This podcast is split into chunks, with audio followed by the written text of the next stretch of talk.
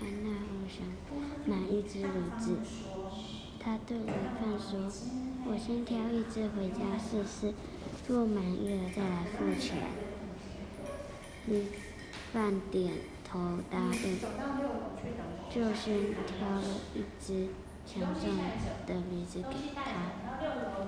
男人把驴子牵回家，关进驴棚，随驴子立刻朝驴群中最懒惰的那只走去。